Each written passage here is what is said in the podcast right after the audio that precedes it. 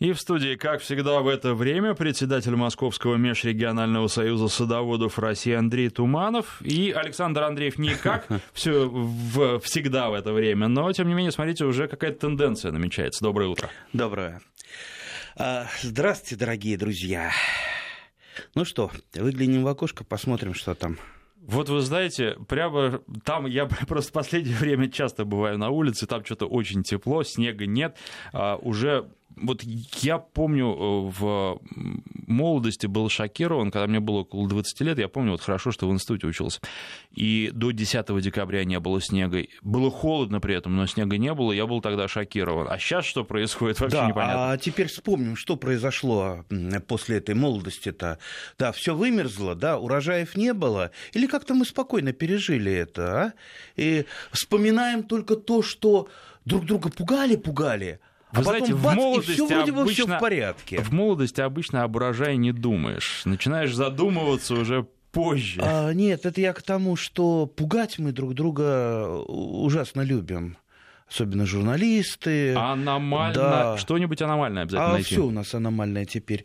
А, поэтому, ну вот да, давайте вспомним, сколько там, лет 5-6 назад э, не было снега, и, по-моему, даже на Новый год мы без снега. Был какой-то год, прям дожди шли постоянно, причем и после Нового года дожди, и до Нового года дожди. И минус 20 было, не было снега. Ну вот все практически было, ничего аномального нет. Ну такая вот у нас погода, да такая.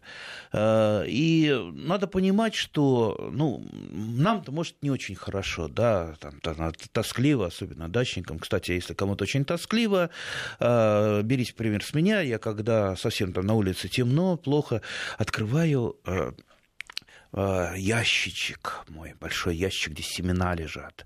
А семена такие красочные, пакетики. И перебираю Перебирать их. пакетики? Да, да, да, да. О, прекраснейшая психотерапия, замечательная психотерапия. А у кого пакетиков нет, тогда уж думайте, скоро, вернее, уже пора искать, покупать, смотреть, потому что выбрать семена, подобрать сорта и гибриды, это, ну, ваше будущее. Можно подобрать такого, что потом будете мучиться э, весь сезон. Можно э, накупить столько, что вы потратите денег больше, чем э, потом соберете. А можно так вот с умом все сделать будет вам счастье, будет вам хорошо, будет вас это все радовать. Так что готовьте, готовьте почву для будущей радости. А день прибавится, я думаю, уже скоро, скоро начнет день прибавляться, станет светлее, Э, снежок обязательно выпадет. Ну вот обязательно, попомните. Ну не было еще зимы э, без снега. Ну а для паникеров могу сказать, ну, ну, ну что вот, ну, ну давайте вот так, так вот прикинем, а что делается сейчас вот в саду? Вот смотрите, нет снега, ну и что? А, растениям что, плохо? Ну, в принципе, им немножечко, может, непривычно, пора спать. Но это не такая температура сейчас, там не э, плюс 15, чтобы они просыпались. Поэтому растения спят. Спит моя даже э, любимая жимолость, которая откликается на любое тепло. Но вот поверьте, проверил, спит не зацветает, не распускается. А уж она-то, ну, первая, вот, э, если что-то какие-то э, проблемы с холодом, она у меня расцветала как-то в феврале. В феврале был, и то выжила после этого, и даже э, плодоносила. Но все остальное это спит, ничего страшного. По поводу того, что холодно, все померзнет, 0 градусов – 0 градусов. А как сейчас, сейчас. долбанет минус 30? Ну, долбанет минус 30, будем тогда паниковать. Сейчас что паниковать? А если нет? Давайте... Так человек так устроен, он просчитывает разные варианты и нервничает. Почему-то вот э, в основном просчитывают самые плохие варианты. А вдруг завтра, вот, э, вот прям вот завтра выпадет такой снежок, лыжи возьмете, Я коньки возьмете. Плюс 20 и солнышко. Э, ну, плюс 20 солнышко не будет. Так вот. До апреля. Я еще так подвожу немножечко базу к тому, что наш садовод человек очень жалостливый, особенно начинающий садовод. Ему кажется, вот, ой, господи, все ж так вот холодно. Растениям, за растениями надо вот как-то поухаживать, согреть их теплом своего сердца. Вот вчера а, проходился там в районе Покровки, а там во дворах, э, ну, такие, такие там богатые офисы, и очень многие насажали разные красивые растения, там композиции, особенно туи. Очень много туи, да, я думаю, летом просто вот красота. Но по-видимому, хозяева офисов, они не нанимали садовников, а решили как-то сами поухаживать. И как люди жалостливые, они, значит, заставили своих там дворников, э, э сотрудников максимально защитить свои растения. И вот бедные укутанные туи, чем только они ну, не укутаны. Хорошо, если не тканым материалом, который хоть как-то пропускает воздух. Это ладно. Ну, ничего уж совсем страшного. Но когда вы полиэтиленовой пленкой эту бедную тую в несколько слоев укутываете, знаете, как вот мумии стоят вот э, эти бедные туи. Что под этой пленкой происходит? Ну, ясно, что там вот при нынешней температуре там э, влажность ну, максимальнейшая, там все пареет, особенно на солнышке. Вот если, представьте, солнышко еще выйдет, вот эта пленка нагреется, внутри такая вот баня, ну, ну конечно же, все там сопреет. А, вот зачем, я не понимаю, укрывать то? Вы что, думаете, там теплее будет? Ну, тепло-то это к худшему. Если тепло от э, нагреваемого солнца, э, только путь э, к сопреванию. А, и вот я никогда в жизни не укрывал ничем туи. У меня не было ни разу такого случая, чтобы там веточка, веточка там замерзла, как-то выпала, ну ни разу. А уж каких только туи у меня нету. Там и вересковидные, и обычные европейские, и пирамидальные, и шаровидные, ну множество разных.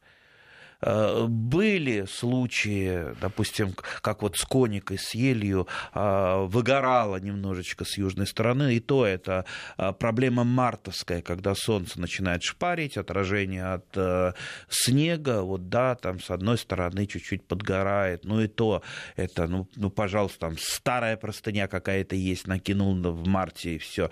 Так что вот, вот это вот утепление дорогие друзья, оно же не, не утепляет э, растения, то есть ему не становится э, теплее. Да и теплее зачем ему? Оно прекрасно переносит, вот большинство растений прекрасно переносят наши условия. Даже если сейчас там э, минус 20 будет, да, э, минус 20 э, что может повредить? Да не само растение, которое районировано, как правило, районированы сорта, районированы культуры, и для них это нормально.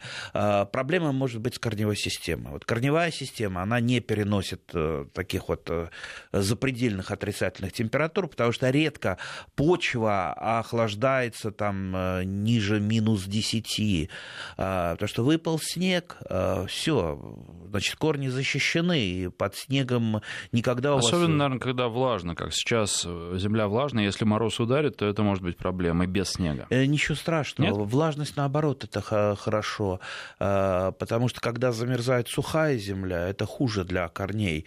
И, кстати, есть даже есть даже такой агротехнический прием, так называемый подзимний полив или влагозарядковый полив, когда для того, что для лучшего сохранения корней и для перезимовки просто проливается комком земли ну, нам вот в нашей зоне проливать, как правило, не надо, потому что у нас достаточно осенней влаги выпадает. Ну, а есть регионы, где э, не очень много, там приходится для хорошей перезимовки. Так что э, вот давайте вот э, тогда я вот к чему все это тоже вот подвожу, оставим вот эту панику, ничего с растениями не случится. Ну вот смотрите, вы с одной э, стороны вроде как оптимист выступаете, с другой стороны говорите, что плюс 20 не будет. Э, ну, а если будет, э, что произойдет? Большинство растений будет продолжать спать, потому что ну, у них есть своя защита, у них есть свои биологические часы, и умные растения прекрасно понимают, что это еще не весна. Да, есть же еще и долгота дня. Конечно, они понимают, что это еще не весна, просыпаться еще рано. Вот то цветение, которое было, допустим, вишенки расцветали единичные цветы, может быть, жимолость у кого-то расцветала. У меня тоже там э, жимолость, э, там пару цветочков осенью, э, но это не весеннее цветение. Не, ну, кстати, вот из Волгоградской области слушатели подтверждают, у меня жимолость тоже спит. Вот, прекрасно. А Волгоградская область, там э, температура, наверное, повыше. Хотя сейчас уже не знаешь, где на юге повыше в целом, или на да, севере. но там бывает, что такие морозы тоже ударяют. Там э, климат резко меняется, и бывает и холодно, и тепло. В целом теплее, чем в Москве. И, и насколько я знаю, что там снег э, со снегом бывают еще большие проблемы. И причем регулярно, что там не бывает такого снегового покрова, как в Подмосковье или в Сибири, так что мы там, наверное, даже больше защищены, и наши растения. Еще раз говорю, если мы что-то а, хотим утеплить, то лучше всего заняться корнями. Вот проблемы а, могут быть именно с корнями, но не как с надземной частью, поэтому не кутайте вы вашу надземную часть, а, ни, ни те же самые туи, ни другие растения. Ну, как правило, это не нужно. В лучшем случае это достаточно бесполезное занятие, э, ведь э, ну, вот даже если это не тканный материал, который пропускает воздух, все равно, э, ну, представьте, вот там в жаркий день накройтесь даже, даже хорошо пропускающей тканью, все равно вам будет жарче, да, все равно вот эта вот излишняя влага, она не будет уходить. Поэтому ну, надо поменьше, э, поменьше фантазировать, придумать какие-то защитные мероприятия. Э, знаете, я вот э, опытных садоводов много знаю, и к ним, при, к ним приезжаешь, и как без всякой паники все нормально. Будь то там слишком э, холодно, будь то слишком жарко, они прекрасно понимают, что в принципе ничего страшного не происходит. Э, и если растение подготовилось к зиме, а вот это вот, кстати, большая-большая проблема, растения могут не подготовиться к зиме. И, как правило, виноват здесь бывает садовод. Почему не подготовилась к зиме? Вот, допустим, посадили вы не те сорта, а? А, привезли вам там с юга или с севера. У нас ведь, э, вот ты как почитаешь какие-то форумы, в Крыму побывал, из, из Крыма обязательно что-то тащит да, а, ну, там на 100% это не будет в нашем климате выживать. А, да мало того, что тут вот мне, мне прислала а, одна женщина семена, ей дочка привезла с Канарских островов. А вот будет это все расти, да, ну, там разные, разные семена. Это не овощные, а какие-то там древесные растения, цветы. Ну, ну какие Канарские острова? Ну, ну о чем вы? Да, ну, ну, как минимум надо было да, Тут, поскольку речь просто зашла тоже о жимолости, я хочу, во-первых, напомнить да, нашим слушателям, а, координаты наши, пишите, пожалуйста, задавайте вопросы. Андрею, 5533, короткий номер для ваших смс-сообщений, в начале слова «Вести», а, и для WhatsApp и Viber телефонный номер плюс 7 903 170 63 63. И по поводу жимолости. Вадим из Виноградова пишет э, из Подмосковья. А у нас жимолость одна из трех сортов проснулась и начала распускать почки. Что с ней делать? Ничего не делайте ничего не делайте, даже если она у вас начнет распускаться через какое-то время, ну, ну будут морозы, естественно, э, часть веток может быть погибнуть, часть почек плодовых, да, конечно же, погибнет, но у жимолости э, достаточно большой запас э, страховой есть, она зацветет, может быть, на ней не будет такого большого урожая, как при нормальных условиях, но ничего страшного в этом нет. А уж э, если какие-то ветки у жимолости, там что-то померзнет, вот э, что, что отрастает быстро, так, пожалуй, это ветки на жимолости. Там бывает проблема, что она загущается. Поэтому вот, кстати, тоже сейчас пока снега нет, ну возьмите в руки секатор, приведите вы хотя бы кусты свои в порядок. В общем-то, осень, даже поздняя осень, даже вот бесснежная зима, это прекрасное время для того, чтобы обрезать ваши наши кустарники. Плодовый сад мы оставим до весны, а кустарники, пожалуйста, пока снега нет, пока там шейка куста э, видна, берите в руки секатор, обрезайте, только не усердствуйте особо, обрезайте с умом, потому что ну, процентов, наверное, 60 всех кустарников на дачах, будь то крыжовник, та же самая жимолость, там, э, черная смородина, арония, они стоят необрезанными. Потом садовод хватается за голову, а чё же у меня там маленький урожай э, на черной смородине? Чё мне такого посыпать? Вы начните с обычной агротехники. Э, не ждите вы какие-нибудь э, там э, э, Э, способы, способы там нетрадиционные, любят у нас нетрадиционные, да, вот сейчас вот сейчас, сейчас, сейчас вот выйти куда-нибудь э, в интернет, что мне делать, у меня смородина плохо плодоносит, и начинается, а вы дрожжами ее полейте, а вы там рыбу, селедку закопайте под нее, а вы там гвоздей посыпьте, ой, какая катастрофа, или бором, или еще, или содой. О, ну, займитесь обычной агротехникой. Обычная агротехника, ну, а это, это проще, проще разумнее и дает результат. Так что э, обрезка. Кто едет на дачу, возьмите секатор, подумайте, там, посмотрите в интернете, как э, кусты обрезаются, потому что обрезать крыжовник это совсем не то, что обрезать черную смородину, а черную смородину обрезать не так, как красную смородину. Есть свои хитрости, есть свои, э, в общем-то, э, какие-то вот принципы, вот и все, научитесь этим принципам, пройдитесь, и все, все будет нормально. И учитесь, конечно, обрезать а, плодовые к весне, потому что э, обрезка нужна, без нормальной обрезки у вас не будет нормального урожая, и не будет красиво.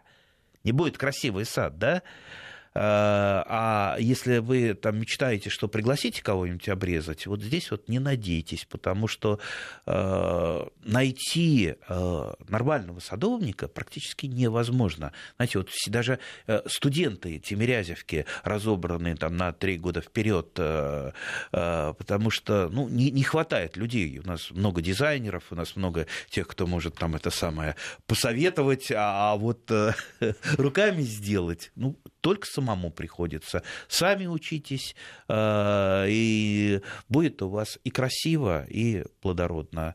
Ну, а мы, наверное, давайте к, к погоде немножечко вернемся, с чего мы там... Да, и, кстати, да. вот тут э, слушатели про Волгоград, к сожалению, нам пока не написали, сводку не прислали, но Астрахань недалеко от Волгограда, и пишут, что там сейчас плюс 8 несколько дней, и снега еще не было. Вот такая погода.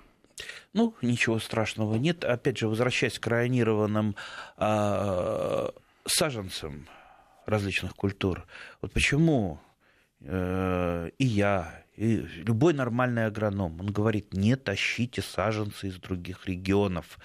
И не думайте, что если вы, допустим, знаете, как один там, сибиряк, сибиряк мне говорит, а вот я саженцы э, в Мичуринске оттуда выписываю, там самые лучшие. Ну, может, они самые лучшие, но они лучшие это для того региона.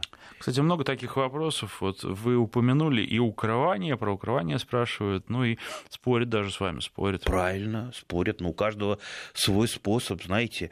А, тем более я всегда повторяю, что нету аксиомы. Я не говорю аксиомами. Спорят даже не про это. Вот вы сказали, что не надо тащить все, например, из Крыма. А слушатели из Тульской области пишут, что 4 года назад, не из Крыма, правда, а из Краснодара привез грецкий орех. В этом году был урожай. Ну и живет он в Туле. Ну, это лотерея, хорошо, из, допустим, тысячи э, тех людей, которые привезли грецкий орех там, из Краснодара, у одного, допустим, получилось. Опять же, какой сорт может быть? Это сорт все-таки э, достаточно зимостойкий, потому что есть грецкие орехи, которые Э, сорта грецких орехов, которые у нас э, в Подмосковье, допустим, прекрасно плодоносят уже там не один десяток лет. Я помню еще, я начинал выращивать там, в конце, в начале 80-х годов грецкий орех «Идеал», там, достаточно старый сорт, прекрасно адаптированный к нашим условиям, который практически не подмерзает. Сейчас появилось еще много сортов, но вот тот идеал, он живет, и его э, все знают, и любители им обмениваются. Э, и даже очень много э, сеянцев идеала, то есть размножают его э, орехами, чего, в общем-то, ну, что, может быть, тоже не очень хорошо, потому что сорт он не передается, ну, скорее всего, все-таки он будет, будет лучше, если вы просто какой-то грецкий орех южный воткнете, да, все-таки сеянец идеала будет, скорее всего, скорее всего, будет переносить наши зимы, но качество самого ореха э, будет не самое лучшее, потому что ну, грецкий орех, он хорош, когда он, допустим, крупный, когда он хорошо открывается, когда у него нет э, такой толстой кожуры, потому что, знаете, грецкие орехи есть такие, вы их э, кувалдой некоторые не разобьете, знаете, мне попадались моего знакомого, который там с удовольствием раздавал всем грецкие орехи. Я говорю, а что сам-то их не ешь? Говорит, я, сил, говорит, разбить не хватает, потому что каждый грецкий орех, это надо мучиться его потрошить. Вот, поэтому, ну, лучше, лучше, конечно, лучше сортовые. И, э, понимаете, вот единичный опыт, я, я вот сделал, а у меня получилось. Какую вот ерунду вы говорите, э, что этого нельзя сделать? Но это единичный опыт. Понимаете? Ну вот у вас получилось, в этот раз получилось.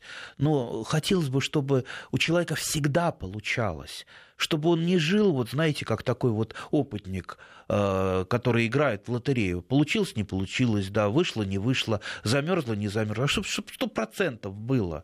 Вот к чему мы говорим-то, к тому, что э, опытничать можно. Я тоже иногда э, контрабанду вожу из других там областей, привожу, или мне там привозят мои друзья, вот привезли там из института Лисовенко новые сорта облепихи. Вот я пробую, что-то пошло, что-то не пошло, что-то э, какие-то сорта хорошо ведут себя в Московской области, какие-то не очень хорошо. Но это опытничество, это я делаю на прививках, это я пробую, но это не значит, что я, э, допустим, должен все сорта сделать именно э, лесовенковские у нас. У нас есть э, свой там центр селекции облепихи, это ботанический сад МГУ, там работают очень хорошие специалисты именно по облепихе, там несколько десятков сортов создано облепихи. Вот я бы все-таки для Московской области брал бы там сорта, испытывал, потому что Э, привезенные издалека, это не самый лучший вариант.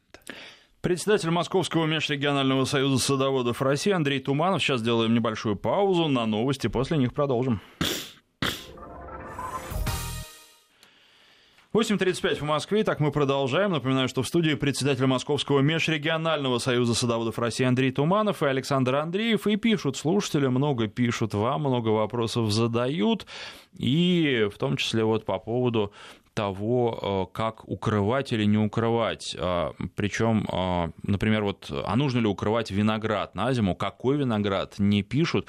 И что самое обидное, не пишут, где живут, это ведь тоже важно. Ну и, наверное, в Крыму-то виноград вряд ли укрывают. А, и еще давайте посмотрим. Вот, из Долгопрудного Подмосковья, здесь молодцы, написали откуда. Саженцы абрикоса посадили весной, надо ли их укрывать на зиму, сорта Алёша и Жигулевский сувенир. Исчерпывающая информация информация? Не надо. Ну как, как вот, вот скажите, как вы укроете ваш абрикос дерева, а? Вы что, выстроите какой-то там домик для вашего абрикоса, Палатку. да, и вы думаете, что внутри этого домика будет тепло ему, вы что там, подогрев устроите? Ну, ну не фантазируйте.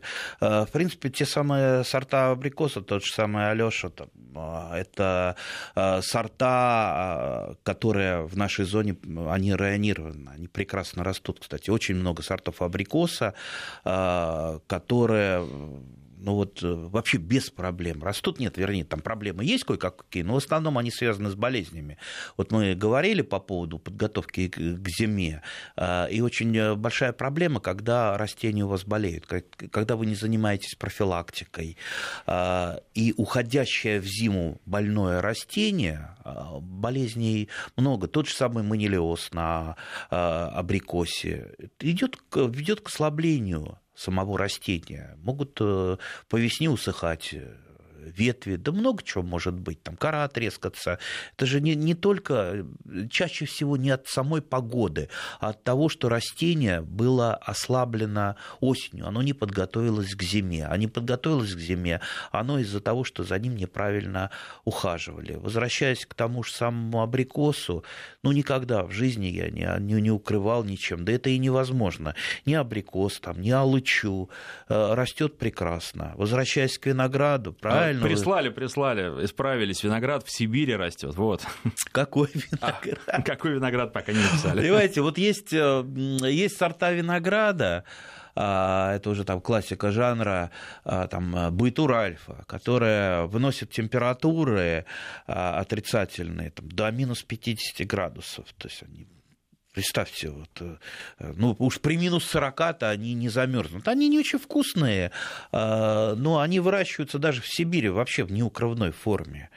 Э, опять же, даже ну, большинство садоводов, выращивающих виноград, не знают, а что у вас за виноград-то даже не, не по сортам, а э, это Витис винифера это или Витис лабруска, там, американские э, сорта винограда.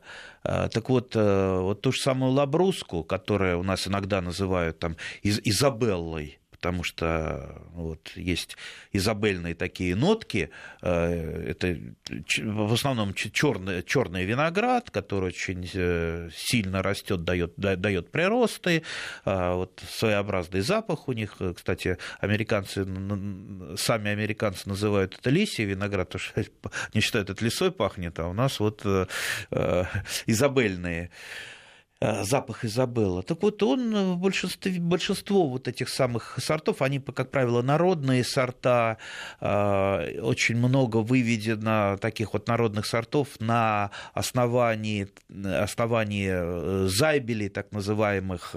Зайбели – это несколько номерных сортов именно вот Витис Лабруска, так вот, э, например, вот у меня в, э, у меня в Подмосковье там раз, два, три, три лозы такие, они вообще, я их не снимаю с опоры. А прекрасно они растут и дают каждый, каждая лоза по, ну, минимум по два э, три ведра винограда. Опять же, он не очень качественный по сравнению там, с какими-то со, с сортами той же Витиса Нефера, которые тоже у нас могут быть иронированные но на технические цели мне хватает. Технические цели это, как правило, варенье, соки, а, компоты. Да, вино я не делаю. А, но э, те же районированные сорта, а, допустим, десертного винограда, того же винифера, районированные сорта. Районированных и в Подмосковье тоже достаточно много. Вот я, например, там московские устойчивые а, выращиваю, Алешеньки тот же выращиваю. Прекрасные сорта. А, и я, да, снимаю их с опоры, но, как правило, укладываю на землю, этого бывает достаточно, потому что снег все равно сейчас вот ляжет, они окажутся под снегом. То есть они у меня сняты, уложены, то есть обрезаны, я их обрезаю с осени виноград, и уложены. Так что, опять же, виноград винограду рознь. Нельзя говорить, что вот, вот один виноград. Сейчас это, проверим, знаете, может быть, э, прислали еще дополнение. Это как э, вопрос, как ухаживать за животными, Нет. да? Наверное, ну, сами не знают, какой виноград. Э, вот, вот, вот это часто так и бывает. Животные бывают разными. Бывает мышка, бывает слон. И и кормить и ухаживать надо Ой, а по-разному. А позвольте, я сделаю анонс следующего часа. Про крыс будем говорить, героев следующего года. Соответственно, вот э, придет специалист и крысолюб. Ну, надеюсь, это не те крысы, которые пытаются э, поделиться моим урожаем. Это милые домашние, в основном, наверное, белые. Ну вот хорошо, если домашние. А то, а то имейте в виду, проблемка-то сейчас есть. А, так вот, волнами-то они приходят, они у себя там в полях э, доели все, я имею в виду мышеполевки, э, и приходят в гости, чтобы поделиться нашим урожаем с собой. А, а крысы, как крысы обычно бывают там, где ну, э, там либо какой-то комплекс там, поросят выращивают, кур выращивают, вот там могут быть где-то вблизи э, крысы. А так вот, последнее время нападения крыс не было, слава богу. Еще есть вопрос. Вот вы говорите районированные сорта, но помните 2010 год, и казалось бы, вот наша просто природа. Сколько рябин? Тогда было очень сухо, тогда вот еще торфяники горели, я думаю, что большинство помнит. Сколько рябин посохло, потому что э, рябина оказалась э, к засухе не готова. Понятно, что остались деревья, понятно, что естественный отбор, понятно, что восстановится все, но когда ты холишь или леешь э, какой-то районированный сорт, а потом бац, такие условия, которых он все равно не выдерживает. Опять же, это нормально, и многие такие растения, может быть, чаще всего и не надо спасать, как у нас да, вот, вот спасать, как мне спасти, как там что-то засохло. Вот смотрите, ну вот если яблоня, яблоня, она вот такая вот долгоиграющая, она ну, я имею в виду высокорослые яблони, потому что, ну, смотря на чем она у вас привита, если это суперкарлик, то есть это, ну, 20 лет срок. Если это высокорослая э, яблоня, ну, это там 50-70 лет нормально. А есть, например, вот э, тот же абрикос, э, алыча, какие-то там вишни, вишни, черешни. То есть это настолько быстро растущие и скороплодные культуры, которые ну, просто не имеет смысла откачивать их, если какие-то проблемы со штамбом, лопнула кора, очень сильно там отстает, там, цитоспороз начался на коре, там, черный рак. Ну вот глупо их э, э, лечить, потому что вы посадили молоденькое растение, оно уже там через год уже начинает у вас э, плодоносить, поэтому если вы опытный садовод, мудрый садовод, вы всегда вот такие вот растения имеете про запас как вот у меня, у меня же тоже, вы думаете, у меня э, там алыча гибридная, которой я последнее время увлекаюсь и перебаливаю, э, там с ней все в порядке? Да нет, ну там 10 лет обычно нормально, отличные урожаи, э, потом бац, э, вот это, это деревце начинает усыхать. Опять же, это комплекс причин, чаще всего это манилиоз. Манилиоз Меня помноженный... всегда поражает, когда вы об этом говорите, э, как у вас все помещается на 600? Ой, я сам, я, я сам удивляюсь, поэтому мне надо больше земли, да. Это призыв к соседям? Это призыв к правительству обеспечить. А, да, а вы готовы будете переехать на другой больший участок? Вот все вывезете при ой, этом? Ой, была бы земля, бы, наверное, бы переехал бы, потому что на шестисотках, конечно, очень, очень трудно хозяйствовать. А сколько надо? Ведь потому что, наверное, какой-то предел разумный тоже существует. Понимаете, у хорошего... Понял, нет. Э, да, предел не существует. Как только, как только будет гектар, сразу покажется, что это очень-очень мало, потому что, ну, пойдут какие-то посадки другие. Сейчас это у меня даже не 6, э, соток, э, это, ну, скорее такой опытный участок, где я не то чтобы там собираю какие-то гигантские урожаи каких-то культур, но скорее он просто вот опытный, где э, коллекции каких-то сортов, там, яблони, вишен, алычи. И, и, конечно, бывает обидно, хочется, чтобы это были полноценные деревья, а не просто, не только прививки. А слушатели а, соглашаются с вами. Например, вот э, Федор пишет, что из Германии привозил саженцы грецкого и лесного орехов из косточки. Грецкие саженцы на третий год вымерзли, а лесной орех сначала вроде пошел в рост, а потом карликом стал, и орехов-то, собственно, и нет чего от него, наверное, и ждали. И еще вот, а, доброе утро, слушаем Андрея Туманова постоянно, спасибо ему за отношение к земле. В Астрахане уточненная информация, после двух суток, а, когда было плюс 8, прошел ураган и ударил мороз минус 5. Ярко светит солнце, красота.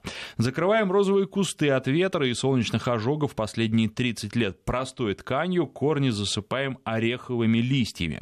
И спрашивают, Римма спрашивает ваше мнение, по поводу ядовитости орехового листа. Многие их сжигают, а мы мульчируем ими землю. А, ореховые листья, в частности от грецкого ореха, они очень плохо перегнивают, да, есть такое.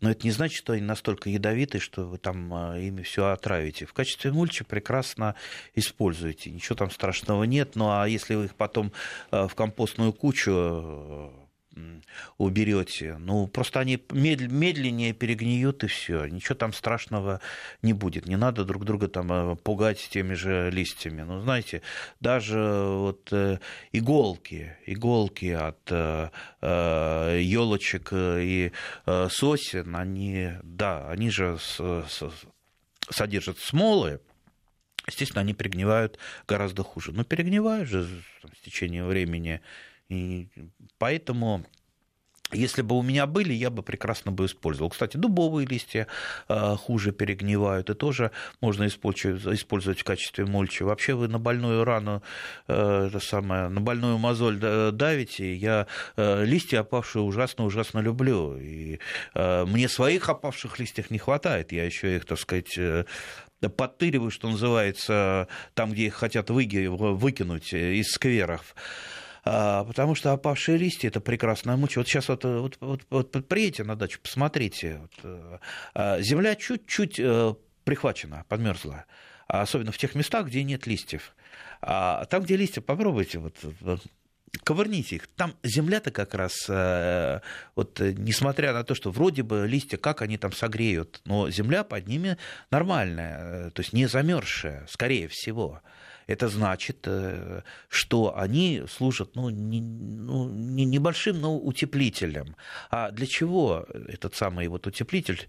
Э, это не для того, чтобы там согреть какие-то там корни, там, спасти культуры. Понимаете, вот пока земля не замерзла, там идет жизнедеятельность. Там черви, грибы работают, бактерии и прочее. То есть она работает, она синтезирует э, э, минеральные вещества, то есть идет минерализация. То есть земля живая, она набирает плодородие.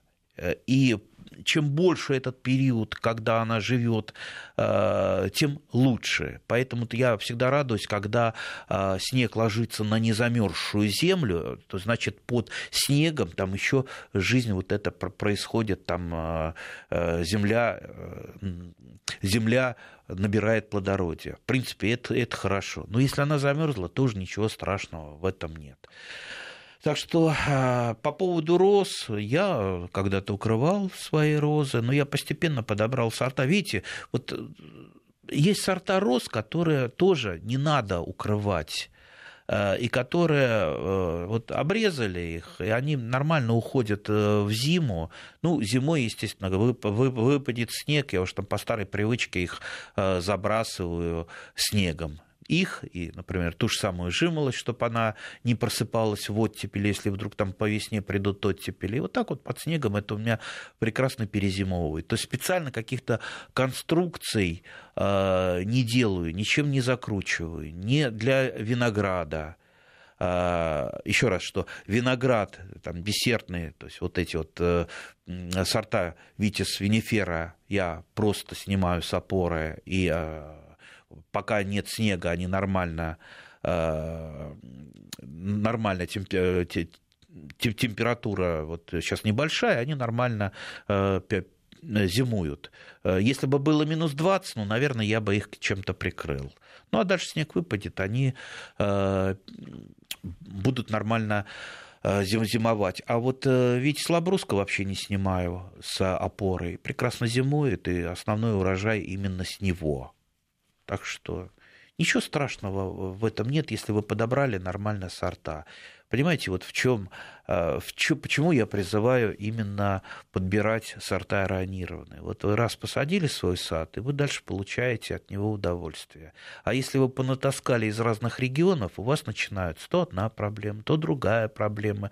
Вот вы бегаете, за голову хватаетесь, что э, и потом еще, значит, э, начинаете обмениваться в формах. У нас это не растет, то не растет. Посмотрите, сколько в формах вишни не растет в той или иной зоне да вишня практически везде растет. И, и в Архангельской области она прекрасно растет. Ну, просто надо подобрать соответствующие сорта, это первое. И второе, просто нормально ухаживать, чтобы ваши вишни а, ну, не болели. А болеют они в последнее время, особенно тем же самым манилезом, очень сильно, что их ослабляет. Ослабление приводит к плохой перезимовке. Ну и дальше пошло-поехало по нарастающей. Поэтому агротехника. А агротехнику вы освоите только если будете знать и понимать ваши растения. И не надейтесь на всевозможные вот эти вот глупейшие э, народные способы, которые дают... Э, почему они так популярны? Потому что они дают какой-то совершенно легкий вариант. Не надо не, не думать, не надо ничего не сделать, делать, а вы посыпьте, или как это самое вот, не дали, как вчера, что-то там плохо растет, что-то, а вы полейте янтарной кислотой. Ах, как замечательно, янтарной кислотой. Не надо ничего ухаживать, янтарная кислота все э, от всего избавит и э, подарит вам урожай. Ну, не бывает такого. Ну, не ищите волшебную таблетку. Не думайте, что так просто. Вот все равно вы не обойдете а, нормальный обычный труд и нормальную агротехнику. Начинайте с нее, а уже потом хотите, можете делать там опыты и с янтарной кислотой, и с чем угодно. Так что все равно труд не обойти, дорогие друзья. У нас три минуты остается, еще хочется пару вопросов задать от слушателей. В частности, Виктор из Краснодарского края пишет, что радуется теплой зиме, ожидает хорошего урожая инжира, посеял редиску, зелень и пекинку.